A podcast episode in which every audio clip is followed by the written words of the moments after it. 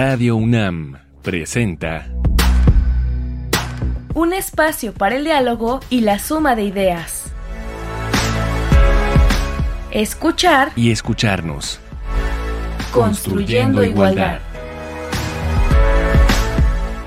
Bienvenidas, bienvenidos, bienvenides. Estamos construyendo igualdad y por supuesto nos estamos escuchando. Hoy vamos a hablar sobre salud mental. ¿Qué es la salud mental? Después de la pandemia que vivimos, del confinamiento y de todos los conceptos y palabras que, que tuvimos que aprender un poco sobre la marcha y tratar de entender, uno de los más presentes fue la salud mental, ¿no? Decían, viene una pandemia posterior o viene algo que atender posteriormente y era justamente la salud mental. Pero la escuchamos muchísimo y tal vez no, no la comprendemos en su totalidad y tal vez no hemos dimensionado en muchas áreas la importancia de la salud mental en la población. Y entonces por eso invitamos hoy a la psiquiatra Denis Álvarez y Casa González. Denis, ¿cómo estás? Bienvenida a Radio NAM. Hola, muchísimas gracias por la invitación. Gracias a ti, Denis. Bueno, pues eres secretaria técnica del Comité Técnico para la Atención de la Salud Mental de la Comunidad en la UNAM.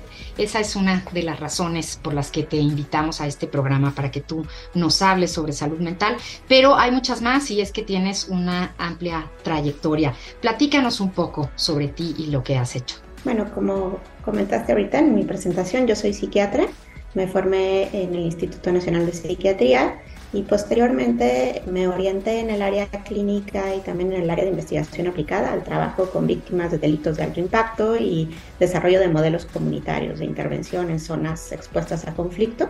He estado también participando mucho en el desarrollo de estrategias para atender a poblaciones en emergencias y desastres y actualmente pues tengo la posibilidad y el honor de estar colaborando como secretaria técnica del comité técnico para atención a la salud mental. Es una, una gran tarea, ¿verdad? Y una amplia, amplia tarea con mucho trabajo por delante. Sí, sí, es todo un reto. Creo que es parte de lo que iremos comentando justamente. Justamente, pues comencemos. Hoy vamos a, a empezar con un poema. Nada más y nada menos que Mario Benedetti.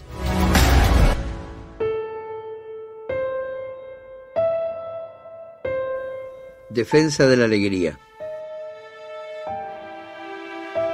Defender la alegría como una trinchera, defenderla del escándalo y la rutina, de la miseria y los miserables, de las ausencias transitorias y las definitivas. Defender la alegría como un principio, defenderla del pasmo y las pesadillas, de los neutrales y de los neutrones, de las dulces infamias y los graves diagnósticos. Defender la alegría como una bandera, defenderla del rayo y la melancolía, de los ingenuos y de los canallas, de la retórica y los paros cardíacos, de las endemias y las academias. Defender la alegría como un destino, defenderla del fuego y de los bomberos, de los suicidas y los homicidas, de las vacaciones y del agobio, de la obligación de estar alegres. Defender la alegría como una certeza, defenderla del óxido y la roña, de la famosa pátina del tiempo, del relente y del oportunismo, de los proxenetas de la risa. Defender la alegría como un derecho, defenderla de Dios y del invierno, de las mayúsculas y de la muerte, de los apellidos y las lástimas, del azar y también de la alegría. Defensa de la alegría.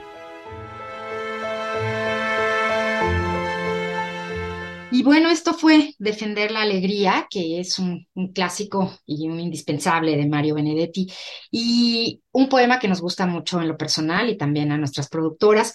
Y lo elegimos porque un poco nos suena también a defender la salud mental. Como, como una cruzada y como un derecho. Y por eso queremos escucharte. Y creo que sería indispensable que iniciemos esta charla preguntándote, ¿de qué hablamos cuando hablamos de salud mental? Sí, es, es importante, eh, creo, tener en cuenta la definición, porque existe muchas veces la equivocación de pensar que salud mental es únicamente la ausencia de trastornos mentales. Y bueno, en realidad esa no es la, la definición. De acuerdo a la Organización Mundial de la Salud, la salud mental implica un estado de bienestar en el cual las personas son capaces de hacer frente al estrés de su vida diaria, tienen el potencial para desarrollar sus habilidades adecuadamente, para trabajar y de esa forma para contribuir a su comunidad. Entonces, en realidad la salud mental eh, implica ¿no? Eh, varias aristas de bienestar, no solamente mental, también hay una parte del bienestar físico y del bienestar social y eh, incluye una visión de derechos humanos, ¿no? Podemos considerar entonces que, pues, eh, de alguna manera, la presencia de enfermedades mentales sería únicamente como la ausencia de salud mental, pero no implica el que esté ausente una enfermedad mental que la persona tiene salud mental. Entonces, tiene, tiene varias aristas o es un asunto mucho más integral, ¿no? Que, que nada más estar triste, deprimido o con alguna enfermedad mental. ¿Cuáles son estas partes o estas aristas que integran una adecuada salud mental? ¿Sería correcto decir así? Sí, serían eh, estos componentes que las personas podemos tener obviamente estresores a lo largo de la vida, ¿no? A lo largo de nuestra cotidianidad.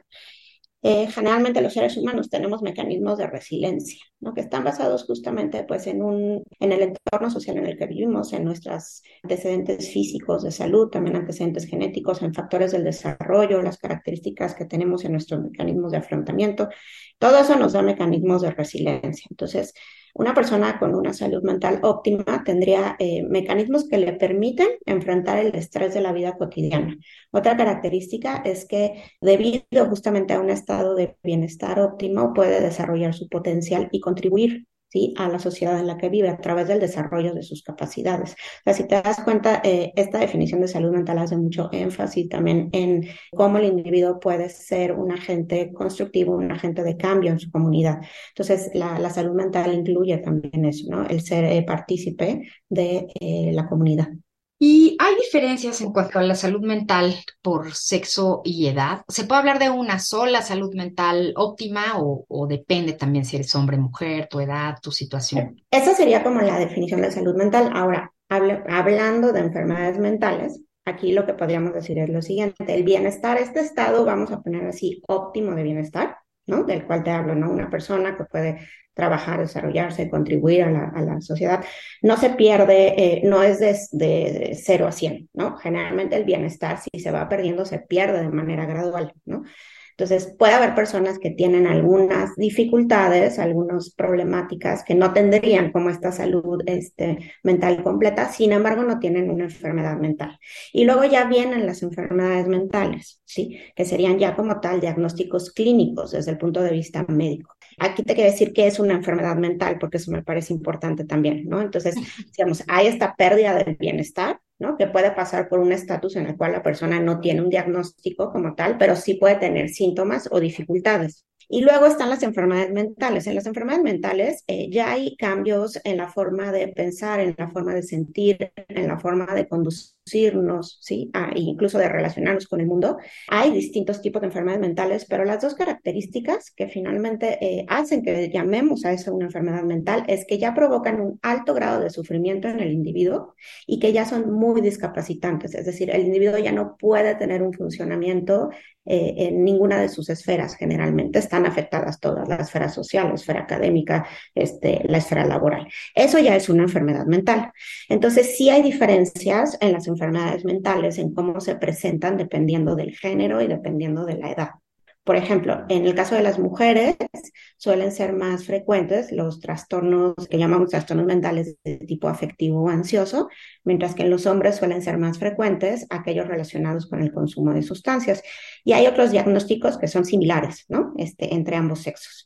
Y respecto a lo que mencionabas de la edad, también es importante. Muchas veces las enfermedades mentales emergen en la adolescencia y la juventud. Entonces, por eso también son problemas, eh, eh, yo diría que muy relevantes para la comunidad universitaria, ¿sí? Porque eh, son edades en las que muchas veces se debuta con este tipo de problemáticas. Otra edad que se considera este, importante o crucial, pues tiene que ver con la tercera edad, este, muchas veces también ahí vuelven a emerger, ¿no? Este, algo, se hacen presente por primera vez algunos trastornos mentales como las demencias por así decir. Entonces, sí es cierto que hay, un patrón que cambia, ¿no? Dependiendo del ciclo vital y del sexo. Y después de lo que pasamos, después de esta pandemia que afectó al mundo entero y de este confinamiento, ¿cómo salimos? ¿Cómo nos encontramos como, como población? No sé si, eh, sé que es amplísimo, pero pensando, por ejemplo, en, en nuestro país y en la universidad, ¿qué estamos enfrentando? A ver, eh, sí hay datos que indican que hubo un incremento en la frecuencia reportada de depresión y ansiedad. Se estima entre un incremento entre el 20 y el 30%. Claro que esto es bien relativo y depende del país, de la población en la que estemos hablando, ¿no? Pero entonces sí se habla de un incremento sustancial en la presencia de algunos, ¿no? Algunos trastornos mentales. Em, dependerá mucho justo del lugar en el que estemos y de la población. Hablando de poblaciones universitarias, un metaanálisis que incluyó muchísima información ¿no? de estudios realizados a lo largo del mundo, pues encontró que en la población universitaria la frecuencia de depresión y ansiedad rondaba en cerca del 30%, ¿no? Es una cifra muy alta. Pero eh, eso no quiere decir que sea la misma frecuencia que encontraríamos en Estados Unidos, que en México, que en Chile. Es un promedio mundial. Respecto al, panorama en nuestra universidad, pues el mejor referente que tenemos es el EMA, ¿no? El, examen médico automatizado, que no nos dice cómo cambió la salud mental en una misma generación, es decir, no nos permite saber si una persona que estaba sana antes de la pandemia enfermó pero lo que sí nos dice es cómo está la salud mental de las generaciones que están ingresando a nuestra universidad.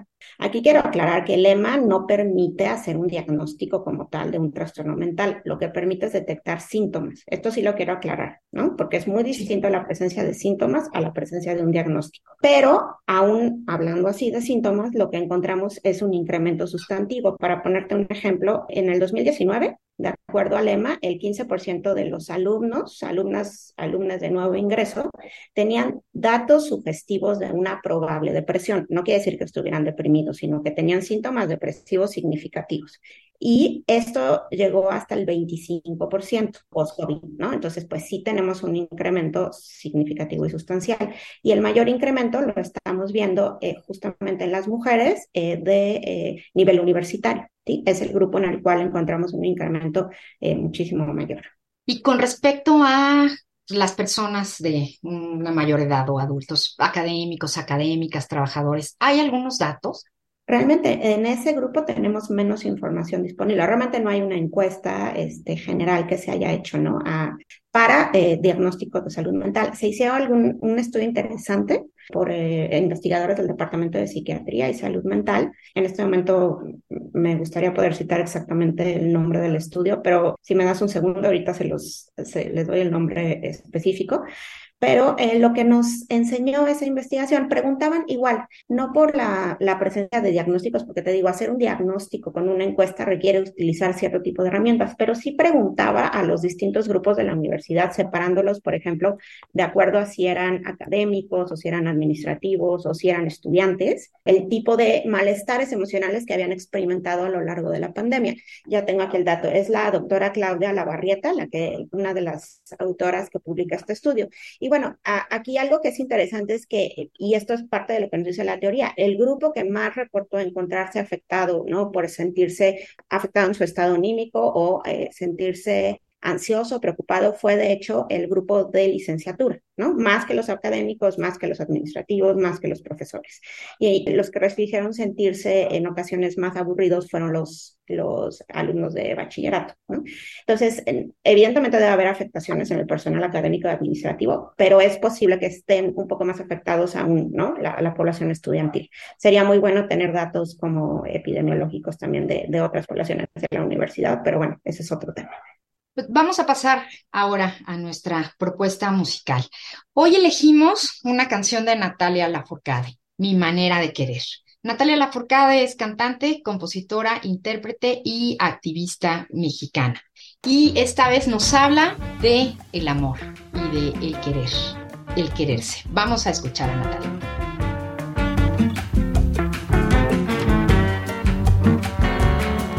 Mi manera de querer hay algo chiquito en mi manera de querer. Hay besos de amor que si los pruebas hasta en la noche te saben rico. Y así poquito a poquito enamoro tu corazón.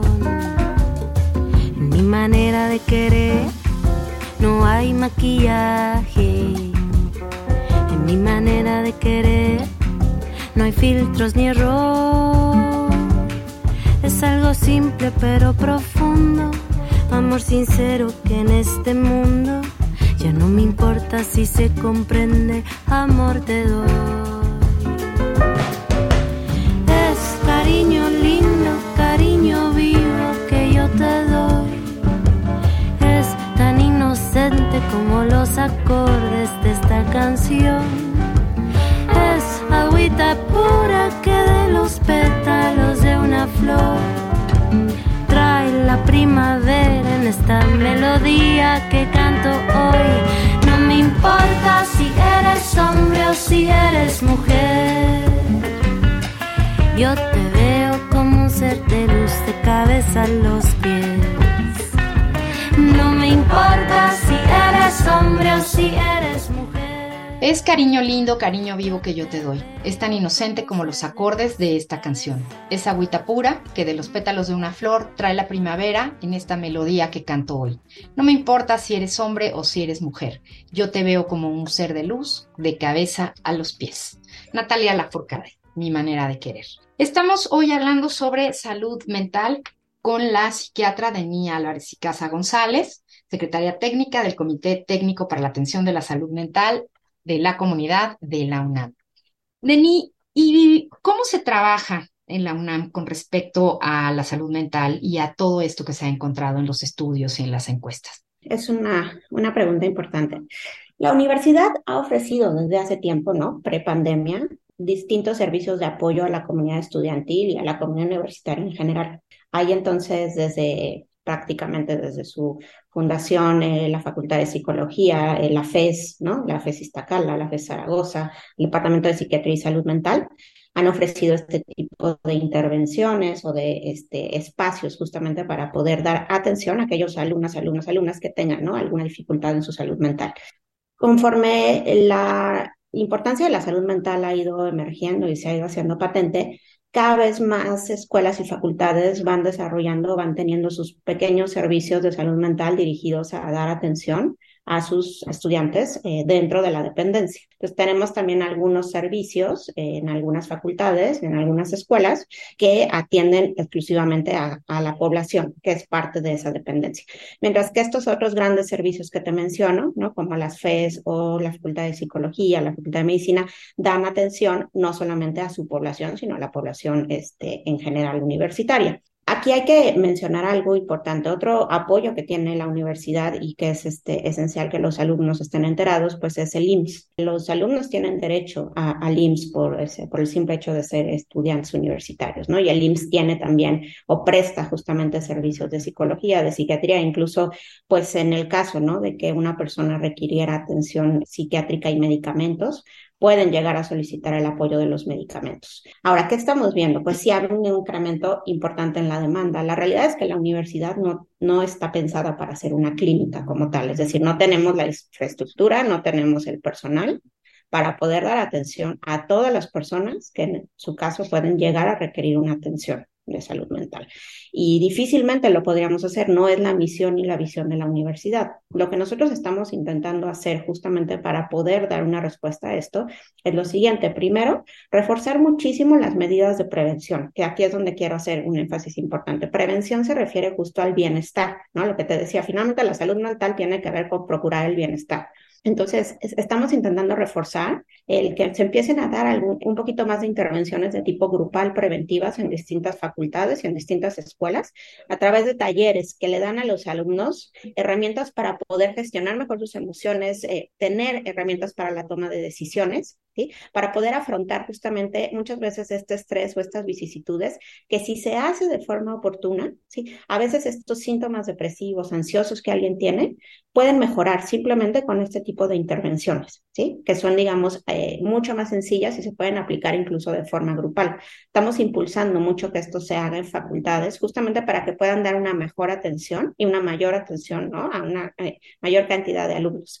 Otra cosa eh, importante es la detección ¿sí? justamente de aquellos alumnos, alumnas que requieren ya una intervención especializada. No todos los que buscan la atención requieren una atención especializada. Lo importante es que detectemos a tiempo aquellos que tienen ya lamentablemente un trastorno grave, incluso que tienen algún tipo de riesgo. Algo que también se está trabajando es en mejorar la respuesta justamente a las situaciones de emergencia. Se incorporó eh, una línea nueva de emergencia en la Facultad de Psicología exclusivamente para dar atención al riesgo suicida. Entonces, esa es una de las medidas que estamos tomando. Próximamente vamos a poner también a disposición de la comunidad universitaria una forma de conmutador virtual para dar atención a casos de alto riesgo muchos de los alumnos que quieran atención individual dentro de la universidad, atención psicológica, pues eh, posiblemente no puedan tenerla porque somos una comunidad gigantesca y no podemos darle una atención individual a todos. Pero lo que sí podemos hacer, e insisto, es trabajar en los modelos de prevención grupal, darles herramientas para el autocuidado, que eso es muy importante, o sea, eh, la relajación, por ejemplo, la realización de actividad física, ¿sí? Eh, la mejora en los espacios de convivencia escolar, que es otra cosa que estamos trabajando a través de los kioscos universitarios, todo eso hace que una persona tenga menos probabilidad de enfermar. Y lo otro es el que busquen ayuda de manera oportuna. Puede ser que en ese momento no se les pueda dar una atención terapéutica individual, pero lo que sí podemos hacer sin duda es detectar si están en una situación de riesgo y hacer todo lo que se tenga que hacer para poderlos referir a un servicio de tercer nivel o ya sea hacer una intervención rápida dentro de la universidad. Ese es un poco el panorama que tenemos en este momento. Y mencionaste algo muy, muy importante y algo que, que es una discusión últimamente y es esto no le toca a la universidad. He escuchado yo algunas conversaciones que a veces hasta elevan ¿no? el, nivel de discusión. No, el presupuesto de la universidad no debería ser para esto, ¿no? No, la atención no se debería de, dar. Pero por supuesto que es importante y por supuesto que al final está constituida esta universidad por seres humanos, ¿no? Quienes tenemos que tener una salud mental óptima. Entonces, ¿cuál es la importancia de este comité técnico del que tú eres secretaria y qué le toca? Lo que nosotros ayudamos es a coordinar las acciones. Ninguna universidad, ni Harvard, ni, ninguna, ninguna universidad tiene, digamos, funciona siendo un centro de atención de salud mental. Eso sí lo quiero decir. Es, claro, lo cual no quiere decir que la universidad no provea y, siempre y sigue haciéndolo servicios de apoyo. Pero como digo, lo que tenemos que entender aquí es apoyo para qué, apoyo para quién y cómo priorizamos. Justamente eso es parte de las tareas del comité. Entonces, el comité lo que busca reúne eh, representantes de las escuelas, de las facultades, de estos grandes prestadores de servicios a la comunidad universitaria. Y lo que hace el comité justamente es discutir las necesidades detectadas en la comunidad y qué estrategias podemos implementar para mejorar la atención que estamos dando. Posiblemente se puede ir contratando algo más de personal, sí, pero eso no va a lograr remediar muchas veces la gran problemática de salud mental, que es global, es global, es mundial, digamos, va más allá de la universidad. Lo que sí podemos hacer, te digo, es pensar en estrategias, estrategias que nos permitan sobre todo atender adecuadamente, oportunamente y rápidamente a las personas que están en situación de crisis. Eso sí es muy importante y ahí sí creo que la universidad sí tiene la posibilidad de hacer eso, atender a las personas en situación crítica. Y la otra es favorecer o fortalecer muchísimo las medidas de prevención. Y en el Inter estarán, sí, personas que requieran una atención, tal vez no puedan ser atendidos con una psicoterapia individual a largo plazo en la UNAM, simplemente porque no hay la posibilidad de dar este servicio a todos. Pero lo que sí se podrá hacer en todo caso es detectar que requieren este servicio y canalizarlos a los servicios de salud que finalmente pues, la Secretaría de Salud tiene servicios de salud y la UNAM este, tiene a sus alumnos en el Seguro Social justamente para poder subsanar este tipo de necesidades. Denis, pues para terminar con nuestro tema el día de hoy, rápidamente, ¿cuáles son algunas señales de alerta de una posible enfermedad mental? Y así en general, ¿a dónde podemos acudir como población? Es un poco difícil justamente poder eh, describir, ¿no? Que una persona identifique plenamente si tiene un trastorno mental. Por eso yo creo que sí es importante. Aquí una herramienta muy útil, por ejemplo, puede ser el tamizaje que ofrece la Facultad de Psicología. Nosotros tenemos por parte del comité una página de eh, de salud mental que pueden ellos consultar y ahí van a encontrar eh, esta herramienta de la Facultad de Psicología que te comentaba, donde es un cuestionario, digamos, un, un, poco largo, sí, pero bastante exhaustivo. Entonces, al entrar en este cuestionario, ellos pueden justamente recibir de vuelta un feedback que les va a decir, los síntomas que estás teniendo en este momento son sugestivos, de que sí tienes una situación que requiere ayuda. Y de hecho, si ellos quieren atención, ahí pueden dejar sus datos y se les llama de regreso o se les escribe de regreso. Se les va a ofrecer la atención de acuerdo justamente a los síntomas que estén presentando. Es decir, si son síntomas leves, muchas veces les van a ofrecer talleres o les van a ofrecer una atención grupal, no una psicoterapia individual de 20, no, no va a ser así, de 20 sesiones pero también ahí pueden detectar justamente si hay la necesidad de una atención de urgencias. Entonces, la página que les comento es saludmental.unam.mx, es la página del comité.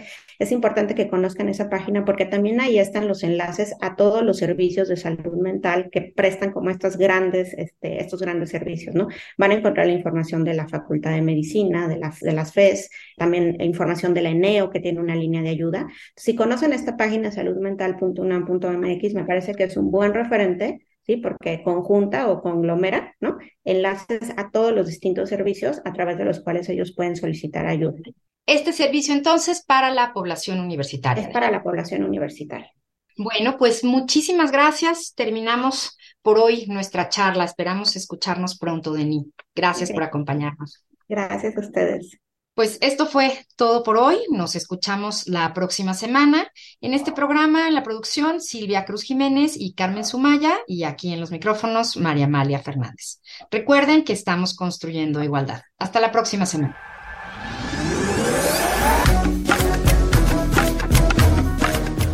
Palabrascopio. Bienestar. Bienestar es una palabra moderna con raíces antiguas. Los principios clave del bienestar como preventivo y holístico se remontan a civilizaciones antiguas desde el este, India, China, hasta el oeste, Grecia, Roma. En la Europa y los Estados Unidos del siglo XIX se desarrolló una variedad de movimientos intelectuales, religiosos y médicos en paralelo con la medicina convencional. Con su perspectiva en enfoques holísticos y naturales, autocuración y atención preventiva, estos movimientos han proporcionado una base sólida para el bienestar actual. Las modalidades holísticas y centradas en el bienestar han ganado más visibilidad desde las décadas de 1960 y 1970 bajo los escritos y el liderazgo intelectual de una red informal de médicos y pensadores estadounidenses, como Halbert Dunn, Jack Travis, Don Ardo, Bill Hitler y otros. A medida que estos han evolucionado, proliferado y se han generalizado, han informado las prácticas de vida saludable, autoayuda, autocuidado, acondicionamiento físico, nutrición, dieta y espirituales que se han convertido en un floreciente movimiento de bienestar en el siglo XXI.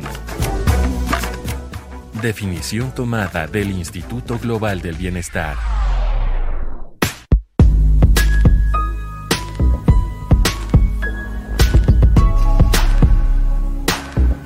Radio UNAM presentó Escuchar y escucharnos. Construyendo igualdad. Para entendernos, Todos todas y todes.